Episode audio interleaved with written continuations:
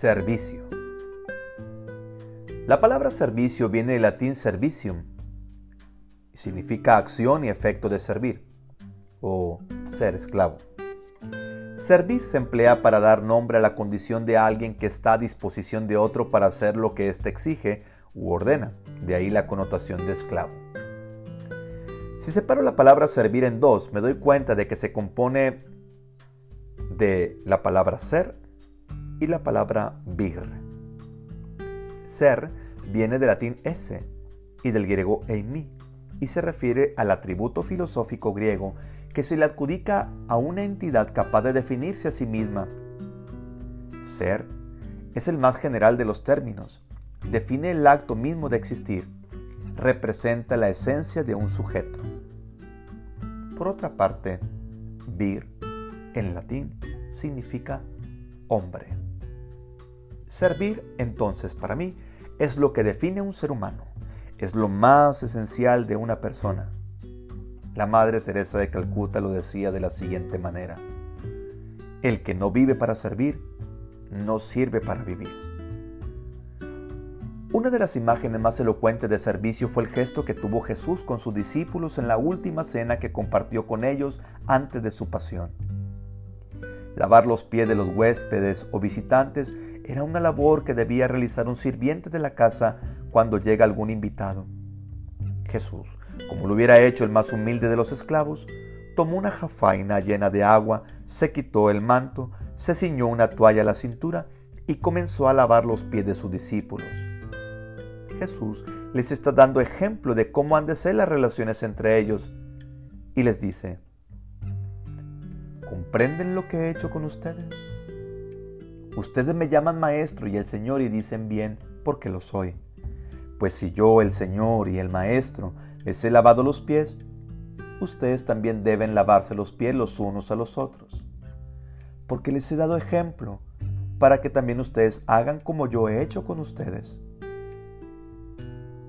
Condición indispensable para ser un discípulo de Jesús y un verdadero líder ese servicio. Una noche de tormenta, hace ya bastantes años, un matrimonio mayor entró en la recepción de un pequeño hotel en Filadelfia. Se aproximaron al mostrador y preguntaron, ¿puede darnos una habitación? El empleado, un hombre atento y de movimiento rápido, les dijo, lo siento de verdad, pero Hoy se celebran tres convenciones simultáneas en la ciudad. Todas nuestras habitaciones y las de los demás hoteles cercanos están ocupadas. El matrimonio manifestó discretamente su agobio, pues era difícil que a esa hora y con ese tiempo tan horroroso pudieran encontrar dónde pasar la noche. El empleado entonces les dijo, miren, no puedo dejarles marchar sin más con este aguacero. Si ustedes aceptan la incomodidad, puedo ofrecerles mi propia habitación. Yo me arreglaré con el sillón de la oficina, pues tengo que estar toda la noche pendiente de lo que pase. El matrimonio rechazó el ofrecimiento, pues les parecía abusar de la cortesía de aquel hombre. Pero el empleado insistió con cordialidad y finalmente ocuparon su habitación.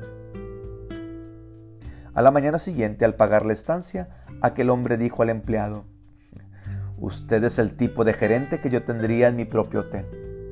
Quizás algún día construya uno para devolverle el favor que hoy nos ha hecho. Él tomó la frase como un cumplido y se despidieron amistosamente. Pasaron dos años. Recibió una carta de aquel hombre donde le recordaba la anécdota y le enviaba un billete de ida y vuelta a Nueva York, con la petición expresa de que por favor acudiese.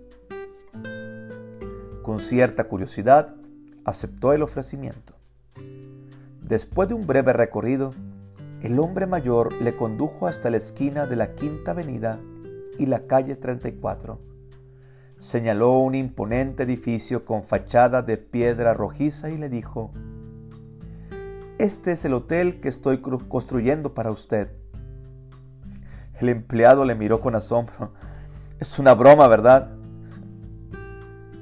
Puedo asegurarle que no, le contestó. Así fue como William Walford Astor construyó el Waldorf Astoria original y contrató a su primer gerente de nombre George C. Bolt.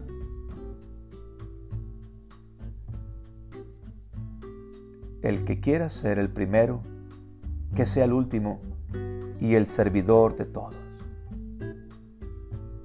Marcos 9, versículo 35.